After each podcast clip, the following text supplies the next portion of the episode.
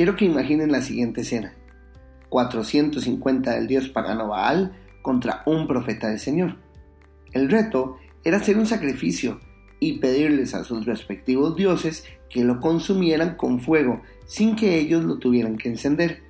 El ganador no obtenía nada para sí mismo, pero el dios que contestara ganaría la credibilidad de ser real ante el pueblo. Esta es la historia de un hombre que probó su fe al límite.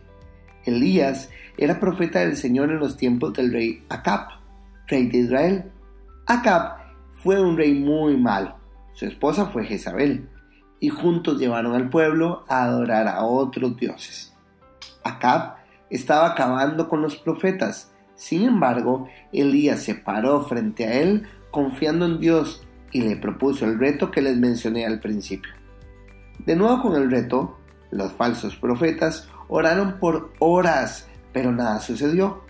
Incluso Elías se burlaba de ellos y les decía, griten, en la de menos se despierte su Dios y les responda. Imaginen la frustración de aquellos que creían que les iban a escuchar, pero que no recibieron respuesta. Elías llenó su sacrificio de agua, haciendo aún más difícil el reto, y luego oró con el propósito de que las personas conocieran que Dios era fiel y verdadero y que Él había llevado su vida al límite en obediencia y fe en Dios. Como era de esperarse, Dios respondió su oración consumiéndolo todo. Primera de Reyes capítulo 18 verso 39 nos dice, Cuando la gente vio esto, todos cayeron rostro en tierra y aclamaron, El Señor, Él es Dios. Sí, el Señor es Dios. Mis queridos, cuando vivimos vidas obedientes, actuamos en fe para demostrar fidelidad a los principios divinos y nos mantenemos a pesar de las voces contrarias a la palabra de Dios, Dios actúa y esto sirve de testimonio para otros.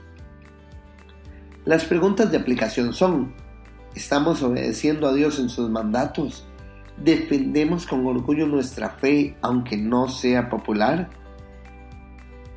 Dejemos que nuestra obediencia sea señal de que Dios existe en un mundo que puede tener dudas. Dios obra en nuestra obediencia. Seamos como Elías, con una fe al límite.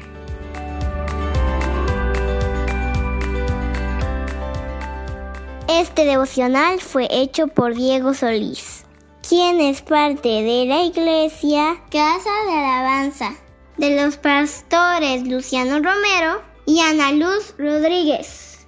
Búscanos en Facebook como Ministerio Internacional Casa de Alabanza. ¡Ánimo!